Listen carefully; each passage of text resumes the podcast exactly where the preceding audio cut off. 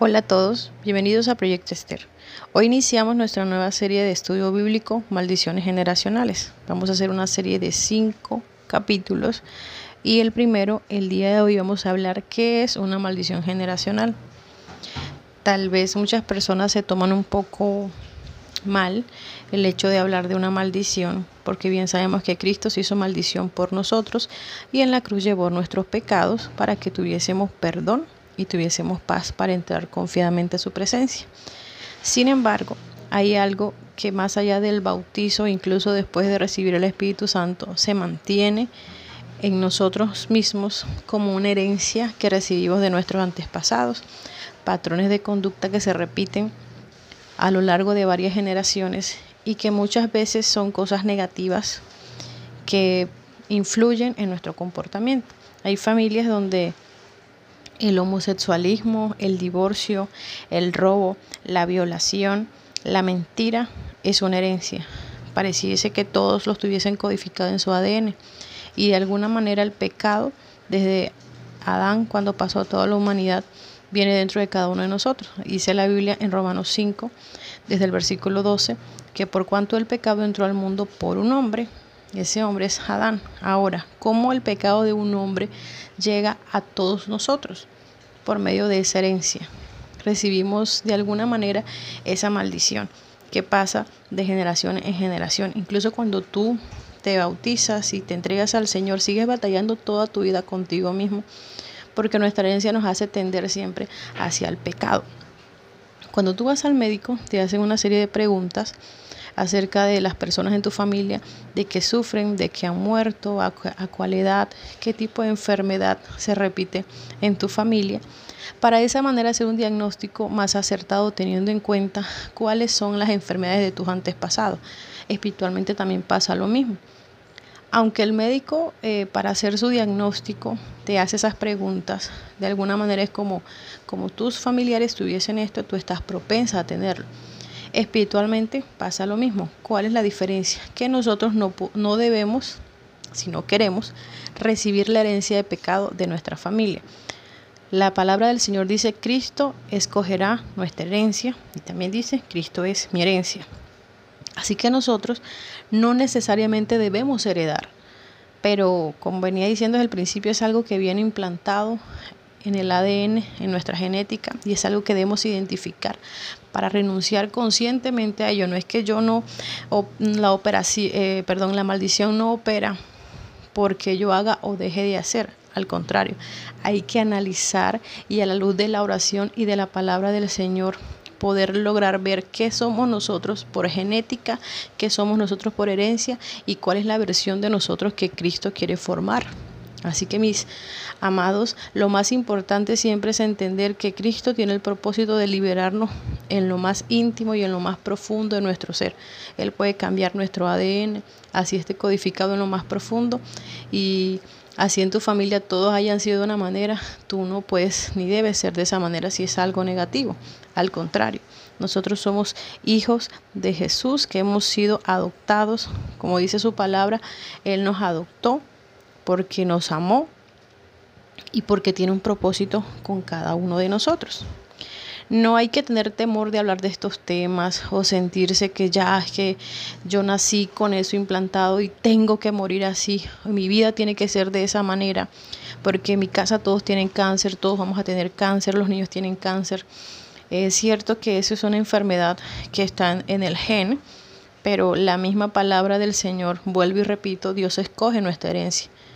En el versículo en Deuteronomio 5:7 tenemos unas promesas de bendición del Señor hasta mil generaciones de los que guardan su pacto. Hay que tener en cuenta que cada promesa del Señor está codificado a una acción que debemos de cometer conscientemente cada uno de nosotros. Las maldiciones generacionales se pueden ver como enfermedades, como comportamientos, como cierto tipo de cosas que muchas personas creen que es imposible porque es que yo soy así, porque no puedo dejar de ser así.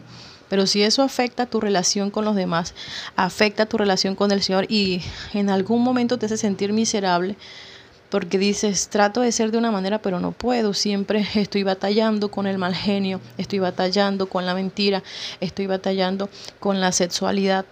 No estás solo, tienes el apoyo del Señor y más que el apoyo, la libertad que viene de parte de Cristo.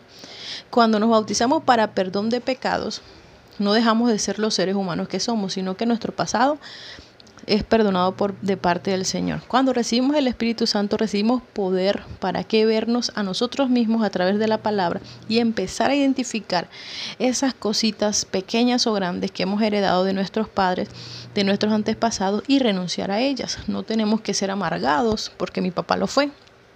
No tenemos que ser groseros o de temperamento fuerte porque soy de cierto lugar del país. No tengo que ser mentiroso o aventajado porque también esa es la cultura que heredé de mi familia o de cierto lugar del que se dice, no es que las personas que son de tal parte son de esta manera. Porque a veces no nos damos cuenta de que una manera de activar esas maldiciones es por medio de nuestras palabras. La forma como hablas, la forma como te expresas de ti mismo y de tus hijos, si tienes hijos o de tu familia, eso es maldición que tú mismo estás activando por medio de tus palabras. Cuando hablamos negativamente y decimos es que a mí todo me sale mal, es que yo nunca puedo salir adelante. Tú estás dándole lugar al diablo por medio de tus palabras porque es mejor declarar bendición que maldición porque eres tú quien está tomando el control de tu vida. Cristo te ha dado el control de tu vida. Cristo te ha dado la oportunidad de escoger entre la vida y la muerte. Y dice la Biblia, bueno, ¿cuál es el camino al que quieres andar? Cuando andamos el camino de la vida, no es fácil, pero vamos a vida eterna. Pero es que no es fácil ni estar en el mundo ni estar en Cristo. La diferencia es que en el momento en el que estás en una dificultad cuentas con el Señor. Y si en algún momento llega la muerte, morir en Cristo es ganancia.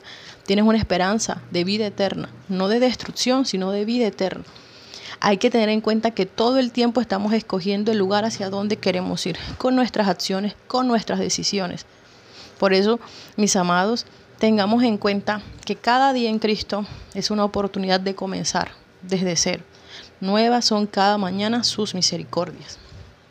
Hay muchas personas en sus familias que tienen un comportamiento en el que todos, digamos, por ejemplo, la mentira todo, por mucho que la persona quiera hacer, como que a veces dice mentira hasta innecesariamente en cosas triviales que no hace falta decir mentira, pero la persona termina mintiendo.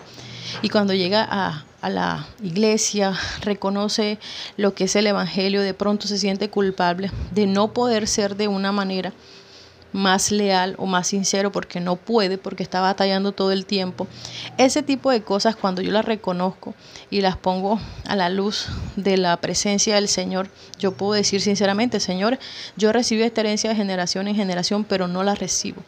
Yo recibo tu verdad porque tú eres Padre de toda verdad y Satanás es Padre de toda mentira.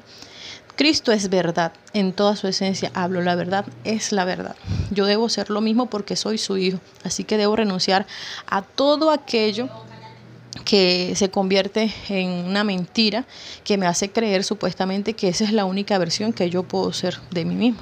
Y así hay infinitas eh, situaciones, emociones, acciones que cometemos que son como patrones de conducta que pareciera que no puedo hacer no puedo ser de otra manera, debo ser así, aunque trate de no ser, soy así.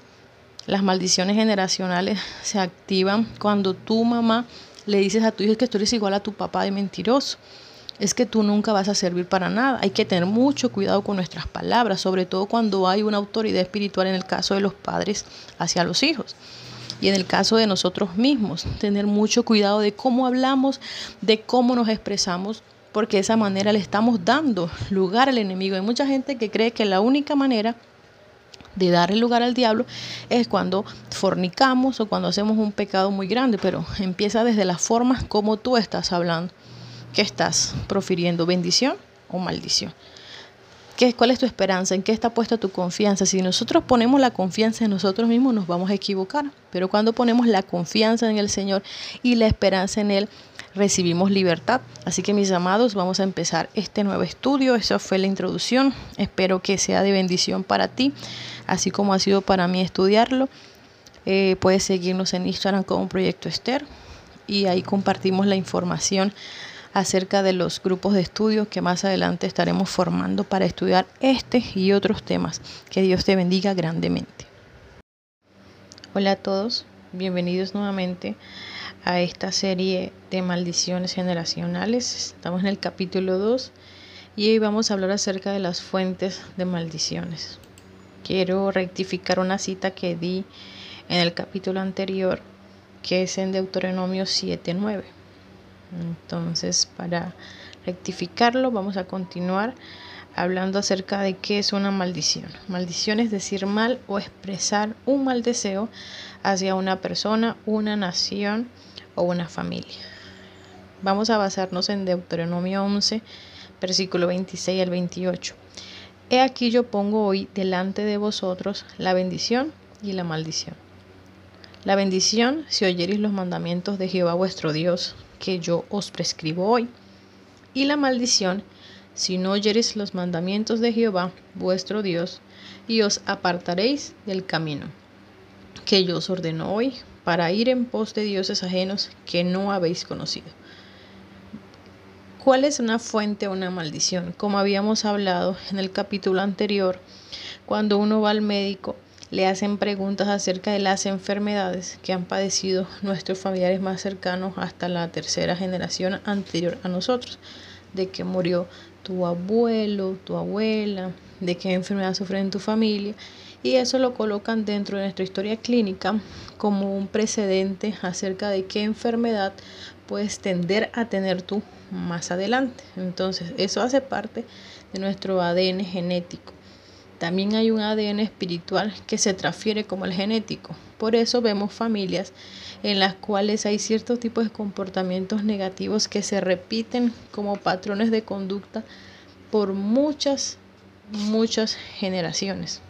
Por ejemplo, eh, bueno, habíamos hablado acerca del homosexualismo, pero también hacen parte de esas maldiciones el alcoholismo, el divorcio, la miseria, la depresión el suicidio.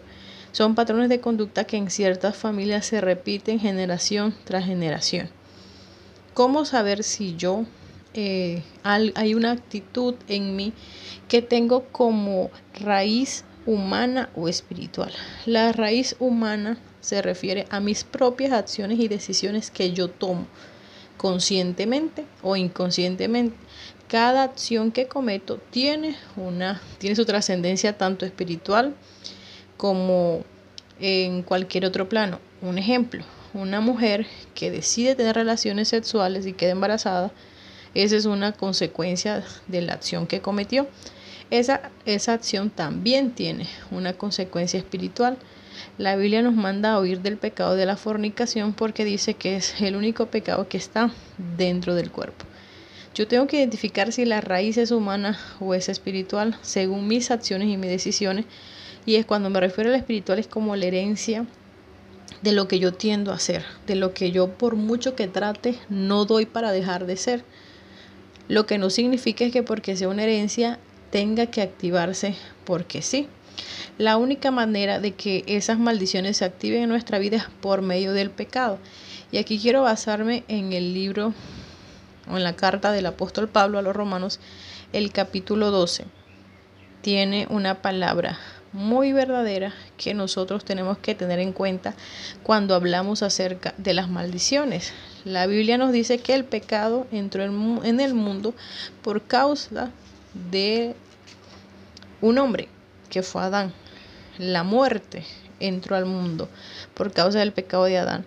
Pero también dice, por cuanto todos pecaron la muerte pasó a todos nosotros. No es que Adán pecó y nosotros pobrecitos hemos heredado ese pecado de Adán sin ni siquiera hacer nada malo. El ser humano tiende a pecar constantemente y por eso la muerte viene siendo la consecuencia directa de ese pecado. Recordemos, Romanos 5:12. Por tanto, como el pecado entró en el mundo por un hombre y por el pecado la muerte, así la muerte pasó a todos los hombres por cuanto todos pecaron. Si dentro de ese todos hay dos, tres, cuatro, cinco que no pecan, no significa que ellos reciben esa herencia de muerte, porque no están pecando. Así que tengamos en cuenta, el pecado activa las maldiciones generacionales. Deuteronomio 11, el versículo 26 al 28 dice, He aquí yo pongo delante de vosotros la bendición y la maldición. La bendición si oyeres los mandamientos de Jehová vuestro Dios, que yo os prescribo hoy, y la maldición si no oyeres los mandamientos. Entonces, nosotros, Dios pone delante de nosotros un camino, o dos caminos más bien, que todos los días escogemos hacia dónde nos vamos yendo, si hacia el cielo o hacia el infierno, que para muchas personas esto sea algo irrisorio, una locura, algo exagerado. Eh, los evangélicos siempre están hablando de la muerte, hablando del infierno, eso no existe. Es totalmente respetable, pero en cuanto a tu fe cristiana que tú tienes, al creer en Jesucristo, tú sabes que hay un cielo y un infierno y estamos siendo salvados de algo. Dios pone un camino delante de nosotros, la bendición y la maldición, y son caminos espirituales, aunque cada día, según tus acciones, tú escoges hacia dónde vas a ir. Entonces, así como ese pecado entró en el mundo por un hombre y por ese pecado entró la muerte y pasó a todos los hombres, se activa en todos los hombres y todos pecan. Por eso dice, por cuanto todos pecaron. De una manera u otra siempre terminamos pecando. Lo que el Señor Jesús, por medio del sacrificio en la cruz del Calvario, cuando leemos Isaías 53, encontramos el propósito de Dios, no solamente con venir a la tierra y hacerse visible a todos los hombres, sino que hay un propósito muy grande detrás de todo ese proyecto de salvación y empezamos a verlo desde el versículo 5, mas el herido fue por nuestras rebeliones molido por nuestros pecados. El castigo de nuestra paz fue sobre él y por su llaga fuimos nosotros curados. Esa maldición que llegó al mundo, a la tierra, por medio del pecado, la Biblia dice, maldito todo aquel que fuese colgado de un madero. Entonces Cristo se hizo maldición por nosotros. Él fue colgado de un madero y recibió en sí la maldición de nosotros. Se hizo maldición por nosotros. Fue herido por algo que él no cometió fue asesinado por el pecado de alguien que él no que de alguien que, que se niega a conocerlo porque hay mucha gente en el mundo hoy en día que se niega a conocer a Jesús. Y nosotros a veces con nuestras propias acciones a veces negamos esa, esa fe que decimos tener porque cada vez que tú escoges el camino fácil, el camino del pecado, el camino de, de la pereza, de no esforzarte, estás escogiendo estancar tu vida, estás escogiendo pasar por alto incluso ese, ese sacrificio del Señor. En este mismo capítulo 53 de Isaías encontramos una parte maravillosa en el versículo 11 que dice, verá el fruto de la aflicción de su alma y quedará satisfecho. Tú y yo somos el fruto de la aflicción de su alma. Y cuando tú decides salir de esa maldición, tú no tienes que ser como son tus papás, no tienes que ser como es tu familia. Así eso se ha repetido por generación en generación. Tú puedes levantarte, renunciar a esa maldición y cambiar tu forma de ser y cambiar tu forma de hablar. Porque no solamente activo esa maldición por medio del pecado, sino por medio de mis palabras, por medio de lo que yo digo, por medio de la forma como me expreso. Hay que tener mucho cuidado de las palabras que utilizamos y de nuestras acciones. En Segunda de Reyes capítulo 5, específicamente el versículo 27 y 28 terminando este capítulo, todo el capítulo 5 nos cuenta la historia de Naamán, muy conocida esa historia de Naamán que estaba con lepra. Y Giesi, el siervo de Eliseo, engañó a, a, Eliseo para irse atrás de Naamán, mintió, pidió dinero, lo guardó. Cuando Eliseo le preguntó, lo negó todo y finalmente sobre él cayó una maldición, pero no solamente sobre él, sino sobre toda su descendencia. Y dice 2 Reyes 5, 27, por tanto la lepra de Naamán se te pegará a ti y a tu descendencia para siempre. Para siempre. Ese es un ejemplo de maldición generacional.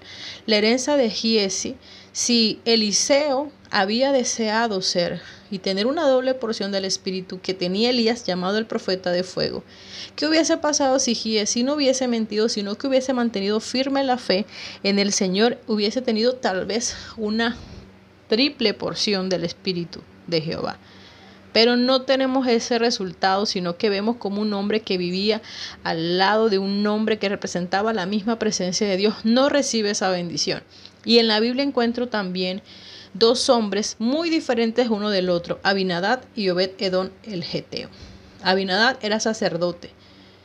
El, eh, el, arca de Jehová había sido tomada presa y los filisteos decidieron mandarla. Y llega no a Jerusalén, cerca de Jerusalén, a casa de Abinadad, pero cuando ellos iban a buscar el arca, resulta que tocando el arca, eh, pasaron 20 años, que no pasó absolutamente nada glorioso en casa de Abinadad, y cuando iban llevando el arca, uno de los hijos de Abinadad lo tocó y murió. Entonces David dijo, no, vamos a parar, aquí algo está mal, vamos a dejar, eh, no podemos seguir más en el camino, vamos a buscar dónde dejar el arca. Y dejaron el arca en casa de Obed Edom el Geteo, que era un gentil, no era judío.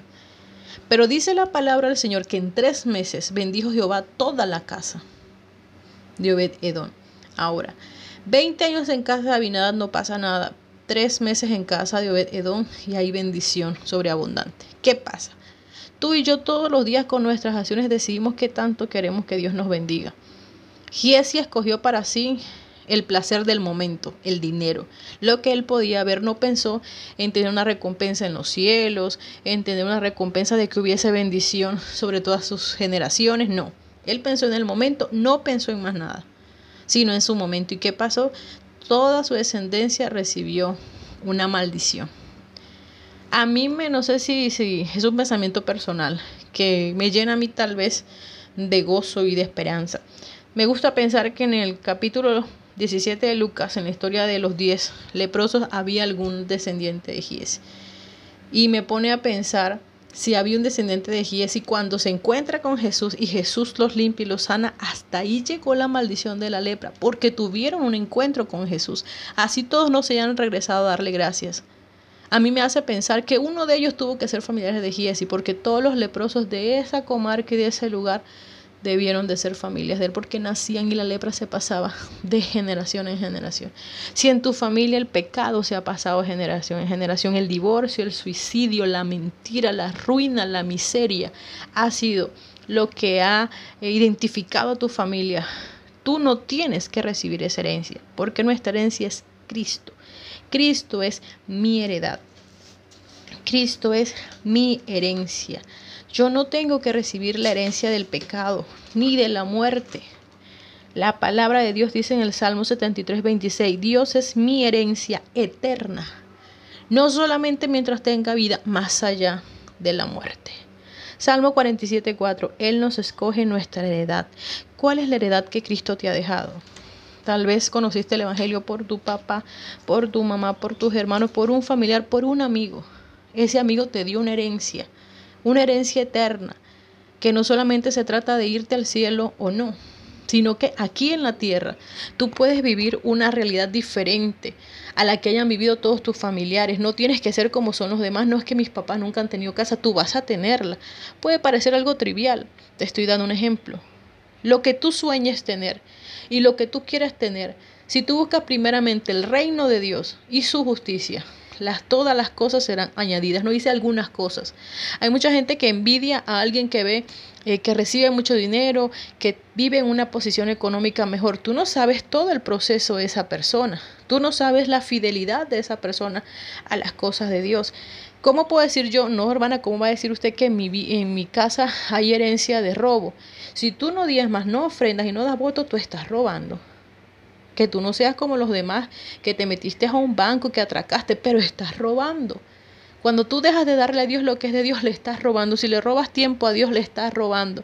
Si tú le quitas las cosas que son de Dios por dársela al mundo, le estás robando. Eres un ladrón.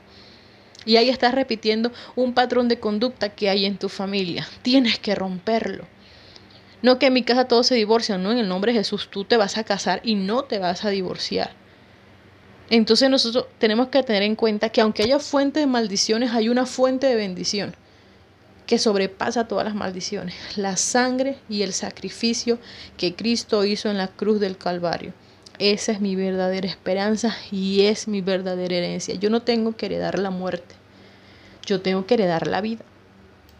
Y yo escojo cada día si, lo, si, si voy hacia ese camino o si me voy hacia otro camino. Mis amados, nosotros cada día escogemos hacia dónde queremos ir con nuestras acciones. No, o sea, no pensemos que dejar pasar el día sin ponernos a cuenta con el Señor nos beneficia de alguna manera. La mediocridad no te beneficia.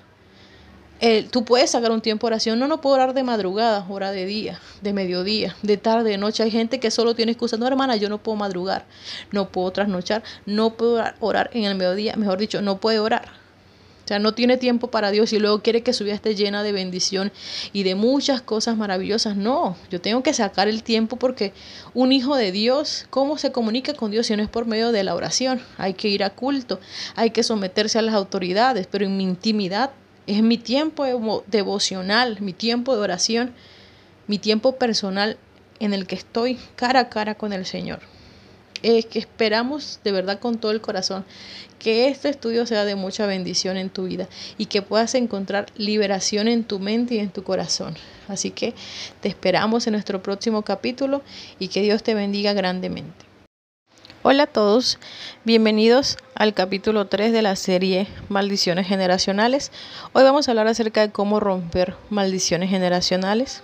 Quiero compartir contigo tres versículos de la palabra del Señor Jesucristo Primera de Crónicas 4, versículo 9 y 10, Deuteronomio 28, versículo 1 y 2, y, Juan 10, versículo 27 y 28. Así que bueno, en el capítulo 1 de Crónicas nos, habla, nos cuenta la historia acerca de Javes, una historia muy conocida, la oración de Javes, se han escrito libros y hay muchas enseñanzas acerca de ello. Hoy quiero compartirte un poco de cuál es el ejemplo que podemos tomar de Javes. Javes significa dolor. Él fue traído al mundo con mucho dolor. En la antigüedad, en la cultura hebrea, los padres esperaban cierto tiempo, uno, dos, tres años, para ponerle el nombre a sus hijos, dependiendo de su personalidad o de cualquier característica que lo ayudase a saber cuál era su personalidad. En el caso de Javes, automáticamente nace su mamá, le decide llamarlo dolor. Le impuso su propia madre, recordemos lo que son las autoridades espirituales, ese peso de significar dolor, dolor toda la vida, dolor, tristeza, tribulación. Sin embargo, la palabra del Señor dice que Javes fue más ilustre que todos sus hermanos. Eso significa que Javes no se limitó a su nombre, ni a su condición, ni mucho menos a la maldición que su propia madre le había colocado, sino que él dijo, si tengo un Dios, si Jehová, que es el Dios de Israel, ha hecho cosas maravillosas, porque tuvo que escuchar cómo se le enseñaba, oye Israel, Jehová nuestro Dios, Jehová uno es, de generación en generación, él decidió creer en Dios más que en lo que su madre había dicho de él. Así que él dijo, porque lo sabía, Señor, si tú me bendices, si tú ensanchas mi territorio, si tú estás conmigo, si me libras del mal para que no me dañe, era como diciendo, estoy seguro que lo puedes hacer. Solamente te pido si soy si si quieres en tu misericordia hacerlo. Y dice la Biblia que Dios le dio lo que le pidió. No nos cuenta más nada de Javes. Ahí queda la historia pero nos deja un gran ejemplo y un legado muy importante y tal vez adelantándome un poco al capítulo 4. La oración es un arma poderosísima para romper maldiciones generacionales. No podemos pretender que la maldición se vaya cuando nosotros mismos no hacemos algo para que se vaya. Cuando nosotros mismos sabemos que algo está mal y no lo queremos cambiar o nos limitamos a la situación, a que resulta que esto es así y nunca más va a cambiar. Sino que buscamos la manera debe de haber una opción. Dios siempre da una opción. Y Javes decidió creer en esa opción más que en su condición. Deuteronomio 28, versículo 1 y 2 dice, Acontecerá que si oyeres atentamente la voz de Jehová tu Dios, para guardar y poner por obra todos sus mandamientos que yo te prescribo hoy, también Jehová tu Dios te exaltará sobre todas las naciones de la tierra, y vendrán sobre ti todas estas bendiciones, y te alcanzarán si oyeres la voz de Jehová, tu Dios. Si oyeres atentamente. ¿La oyes para qué? Para oírla, no, para guardar y poner por obra todos, no algunos, todos.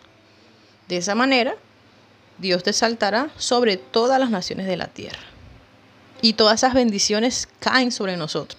Así como hay bendiciones, hay maldiciones. Entonces, si yo quiero romper una, maldición, perdón, ¿cómo contrarresto una maldición? Con una bendición. ¿Y qué contrarresta cualquier maldición? La obediencia. ¿A quién? A Dios, a su palabra, a sus preceptos, al propósito que Él tiene contigo.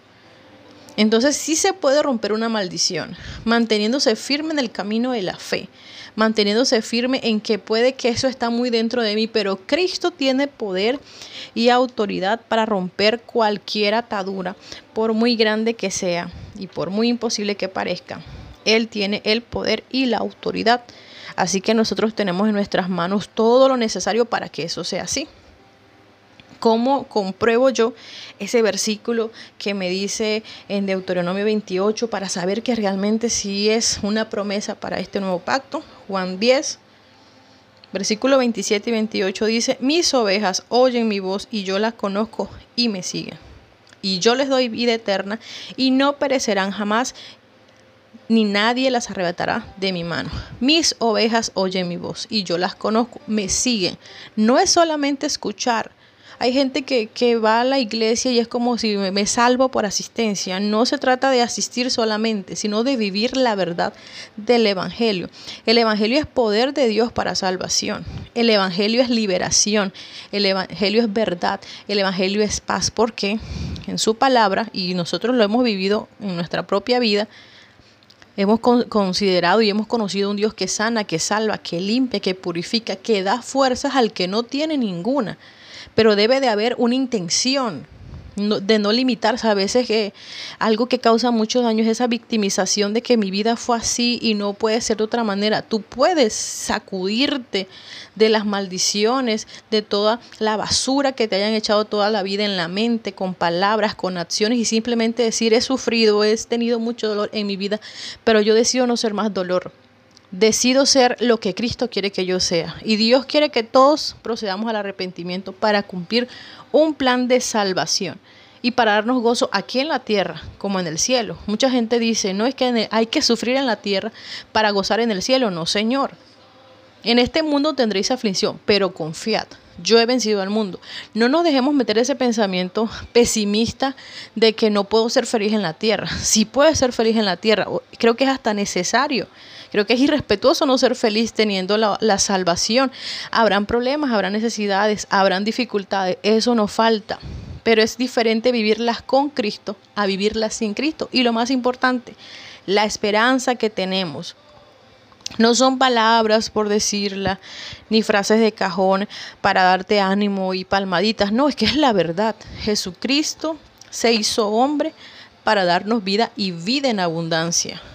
En ese mismo capítulo 10, cuando comenzamos a leerlo, habla acerca del buen pastor, habla acerca de, que Jesús es el buen pastor, pero también en el versículo 10 dice que eh, el ladrón no viene sino para hurtar y matar y destruir. Yo he venido para que tengan vida y para que la tengan en abundancia. El enemigo viene a robar, a destruirte, a quitarte la bendición pero no puede quitártela. Yo quiero que, en esta hora entiendas, mis, amados hermanos, que cuando Dios hace un propósito con nosotros, nadie lo puede parar. El único que puede salirse de esa bendición soy yo mismo. Si yo decido salirme del camino de Dios, pues obviamente no puedo culpar a nadie. Pero si en algún momento lo hice, tengo abogado, que es el mismo Señor, él, delante de él aboga por nosotros. Entonces yo tengo que reconocer cuando me he equivocado y meterme en la presencia del Señor y saciarme de su verdad, de su perdón y llenarme de Él y volver a empezar cuantas veces sea necesario sin tener en mi corazón como ese miedo, temor de volver a hacer las cosas de una forma u otra mal. Porque ese temor y ese miedo también nos, nos congela y no nos deja avanzar. El miedo y el temor no son de parte de Dios. En el verdadero amor no hay temor. ¿Sí o no? Así dice la palabra del Señor, mis amados hermanos. Vamos a creer en esta hora que Cristo nos limpió de toda maldición y que solo está en que yo crea y me mantenga firme y esa maldición se rompe para siempre en mi familia y por ti entra salvación a tu casa, a todas las generaciones. Cree esa palabra y yo sé que Dios puede hacer grandes obras por medio de ti en tu casa. Muchas bendiciones y nos vemos en nuestro próximo capítulo. Hola a todos. Hoy vamos a continuar con nuestro estudio acerca de las maldiciones generacionales y quiero compartir contigo cómo la intimidad con Dios trae liberación y bendición. Así que vamos a leer la palabra del Señor Jesús. Busca tu Biblia, para que puedas también corroborar esta palabra. Mateo 21, 22, ese versículo, todo ese capítulo, eh, desde el capítulo, versículo 18 al 22, habla acerca de la maldición de la higuera estéril. Y el 22 dice, y todo lo que pidieres en oración creyendo, lo recibiréis. Luego tenemos primera de Juan 3, versículo 8. El que practica el pecado es del diablo, porque el diablo peca desde el principio. Para esto apareció el Hijo de Dios, para deshacer las obras del diablo. Santiago 5, 17, 18. Elías era hombre sujeto a pasiones semejantes a las nuestras, y oró fervientemente para que no lloviese, y no llovió sobre la tierra por tres años y seis meses. Y otra vez oró, y el cielo dio lluvia, y la tierra produjo su fruto.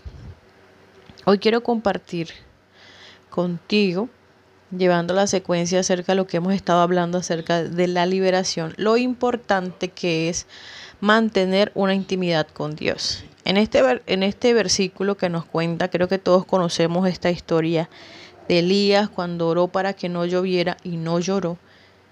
Santiago nos dice, era un hombre igual a ti y a mí, pero oró fervientemente por un propósito y ese propósito se dio.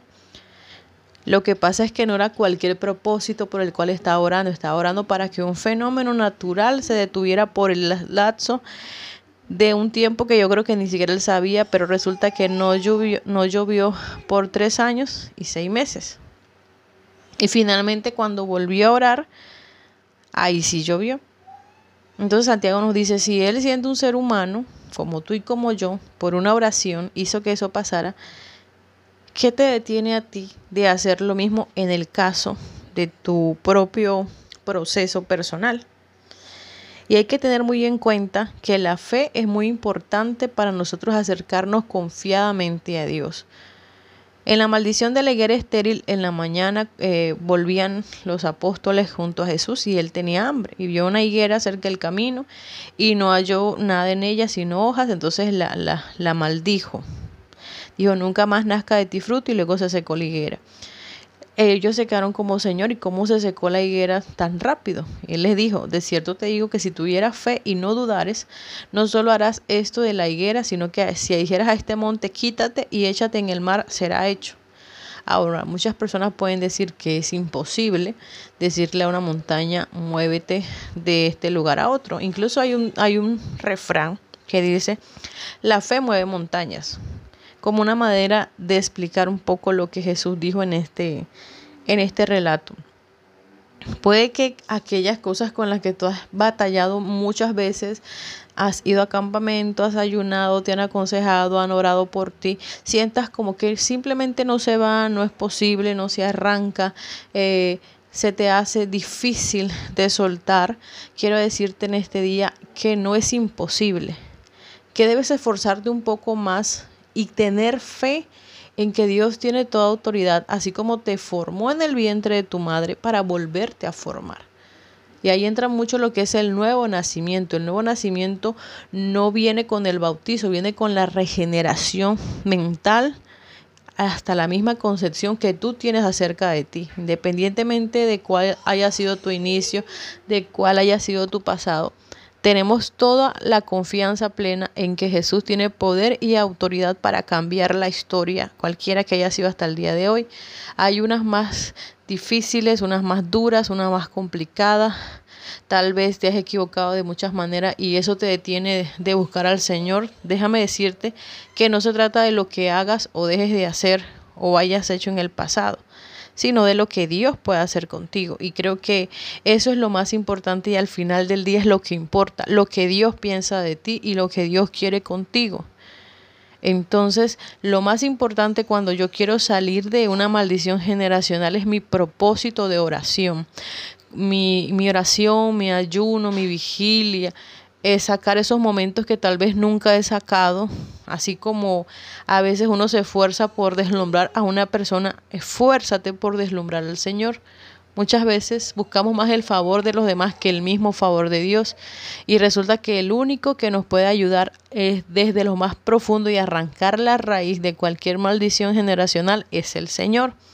Tienes que llenarte de fe y de confianza. Yo creo que así como Dios sana cáncer, así como Dios sigue reviviendo personas muertas, así como Dios sigue obrando con prodigios y milagros, tu problema o aquello con lo que has estado batallando, esa herencia que no quieres recibir de tu familia, tal vez el temperamento, patrones de conducta, formas de ser, enfermedades, no tienes por qué heredarla y tienes que llenarte de fe para decir, Señor, yo recibo tu herencia, más no la herencia ni del pecado, ni la maldición generacional, así haya caído en todas las generaciones de mi familia. Recordemos que no es que caiga y pues yo sufro las consecuencias de los actos de los demás, sino que mis acciones y mis palabras activan esas maldiciones. Y por eso vemos que hay personas que no logran salir de una maldición y simplemente repiten los patrones generación tras generación y pareciera ser que no hay nadie que pudiera cambiar. Parece como algo tonto, pero hay familias donde nadie se gradúa de la universidad y, y todos de pronto cuando están en el bachillerato le llega un tipo de ansiedad, no tengo dinero, no voy a poder, ni siquiera hacen el esfuerzo de, de, de postularse a una beca o de estudiar más, de proponerse esforzarse un poco más, sino es como si ya es, lo que va a suceder es que no voy a poder y esto se va a quedar así. Cuando yo dejo que ese pensamiento me nuble la visión, yo estoy activando una maldición generacional, sea con ese tema o sea con otro tema. Por eso hay que tener mucho cuidado. Y lo más importante, buscar una intimidad con Dios porque eso trae liberación y bendición. Y tú tienes en tus manos, en tus rodillas y en tu boca la oportunidad y la llave para abrir las bendiciones que Dios tiene para ti. Yo creo que hoy es el día perfecto para empezar. Hoy es el día que estabas esperando. No esperes más, no esperes una convención, no esperes una prédica que venga a X predicador, estoy esperando que venga tal evento, en ese evento sí, ahí en tu casa, en tu intimidad. Solamente con que tú tomes la decisión de decir, esto va a cambiar, voy a ser diferente, créeme que Dios hará grandes cosas en tu vida. Así que te espero en nuestro próximo y último episodio acerca de las series Maldiciones Generacionales. Estoy orando para que Dios te traiga libertad por medio de esta palabra y te ayude en tu propósito. Dios te bendiga. Hola a todos, bienvenidos a nuestro último capítulo de la serie Maldiciones Generacionales. Y hoy quiero compartir contigo cómo permanecer libre. Efesios 4, versículo 8, dice de la siguiente manera, por lo cual dice, subiendo a lo alto, llevó cautiva la cautividad y dio dones a los hombres Gálatas 5, versículo 1. Estad pues firmes en la libertad con que Cristo nos hizo libres y no estéis otra vez sujetos al yugo de esclavitud. Dos palabras claves que creo nos van a ayudar a seguir adelante.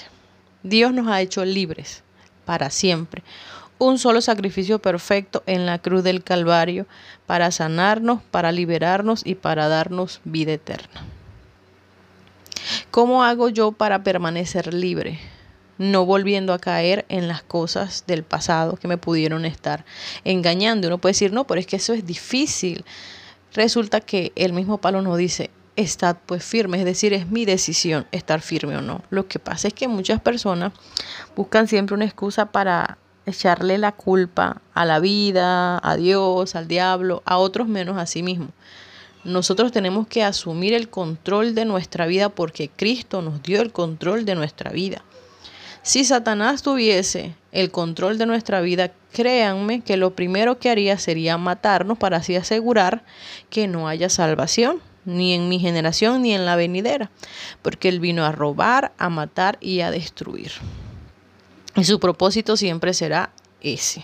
No creas que cuando tú le des, como se dice coloquialmente, papaya, él no te va a lastimar lo suficiente, no, Él va a ir directamente a destruirte. Por eso no creas jamás que tu vida está en control de Satanás. Tu vida está en control de ti mismo porque Cristo te dio esa libertad. Tú puedes permanecer libre teniendo tu mente confiada y tu corazón puesto en la palabra del Señor. Por eso es que la palabra de Dios nos dice que esta palabra es nuestra espada y que la fe es nuestro escudo. De esa manera nos protegemos de los dardos del enemigo. Y tienes que tener siempre en tu mente y en tu corazón cuando te dice el yelmo de la salvación, el casco de la salvación, ten siempre en tu mente y protege tu pensamiento de las cosas negativas que tal vez quieran llegar, confiando plenamente en que Cristo hizo un sacrificio perfecto y único, que no necesita otro más para darte vida eterna. Entonces es una decisión constante, una decisión de cada día. ¿Hacia dónde decido ir? Estad firmes. Y Gálatas, perdón, y Efesios 4:8 nos habla acerca de algo que sucedió. Subiendo a lo alto, llevó cautiva la cautividad y dio dones a los hombres. El Señor cautivó o tomó preso todas aquellas fuerzas contrarias, incluyendo Satanás, que tenían el control del ser humano hacia ese tiempo, hacia, hacia ese momento. Llevo cautiva la cautividad, no hay cautividad. Si yo no quiero estar cautivo, no hay cautividad y dio dones a los hombres. ¿Cuáles son esos dones? Esas herramientas que Dios le dejó a todos los hombres para trabajar en su obra y también para ser parte activa del servicio y eso lo conocemos, apóstoles, profetas, evangelistas, pastores, maestros. Igual no todos los dones que Dios ha dado están en esta lista. A medida que el tiempo pase según la necesidad, otros se van activando, pero eso ya es otro tema que vamos a tratar más adelante acerca de los dones y ministerios y cómo activarlos. Tengamos en cuenta, mis amados hermanos, que la libertad a la que Cristo nos ha llamado no es una libertad momentánea, no es una libertad de 3, 4 años, es una libertad que Cristo quiere llevar a toda tu generación. Tengamos en cuenta que si tú eres la única persona cristiana en tu casa, por ti entra salvación a toda tu familia y eso es una gran responsabilidad. A veces pensamos solo en nuestra salvación, pero nosotros también tenemos que pensar en la salvación de los demás porque Cristo nos llama para salvar. No solamente nos sintamos tranquilos y contentos porque ya me salvé y sálvese quien pueda. El mayor, la mayor muestra de amor de nosotros hacia Dios es seguir predicando el Evangelio, es seguir ganando almas y es repartiendo y sembrando en este mundo lleno de, tristeza y desolación, esperanza, porque hay esperanza en Cristo, hay poder en Jesús, hay amor en Jesús, Dios es nuestra esperanza y tenemos que seguir nosotros predicando, sobre todo con nuestro testimonio, con nuestro testimonio personal, con nuestras propias acciones acerca de todo esto que Dios nos ha regalado por medio de su salvación. No hay nada más especial cuando tú encuentras tu propósito en Dios y te, y te quedas en Él. No buscas excusas por, a pesar del dolor, de la enfermedad, de la dificultad. Hay que predicar esta palabra a tiempo y fuera de tiempo. Eh, a veces no nos parece que no es el momento adecuado, parece que no es el momento indicado. Hoy te estoy compartiendo esta palabra después de dos días de operada, con un dolor de cabeza terrible, migraña, dolor en la espalda.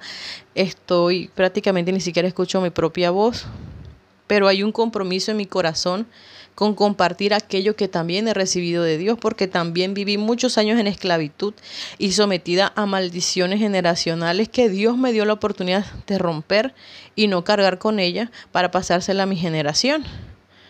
A veces hay enfermedad, hay problemas, hay dificultad, no estamos de ánimo, pero eso no es la excusa para callar.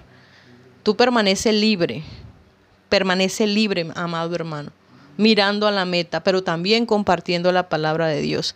Y así uno amanezca enfermo, Dios sana. Dios te puede usar para sanar a una persona, para hablar de sanidad, así tú te sientas mal. Para hablar de libertad, así tú te sientas atado. Hay que llamar las cosas que no son como si fueran. A eso lo dice la palabra del Señor. Así que mi amado hermano, yo quiero animarte a seguir buscando la presencia del Señor en cada momento, en cada lugar. No te detengas por la dificultad ni por la enfermedad. Sabemos que tenemos un Dios poderoso que tiene todo poder y toda autoridad sobre todas las fuerzas que existen en el mundo.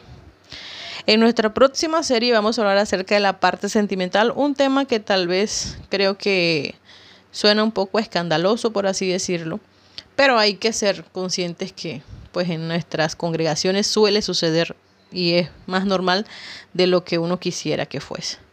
Me rompieron el corazón, ¿qué hago? Vamos a hablar acerca de esas decepciones amorosas que nos han marcado hasta espiritualmente y que a veces han sido tan destructivas que muchas personas no han podido seguir adelante. Así que te voy a compartir este tema con todo el cariño, pues basado en lo que es la palabra del Señor Jesús. Deseo bendición abundante sobre tu vida, sanidad abundante sobre tu vida y que Dios traiga libertad en cada uno de tus propósitos. Un abrazo, mis amados hermanos, y que el Señor Jesús les guarde.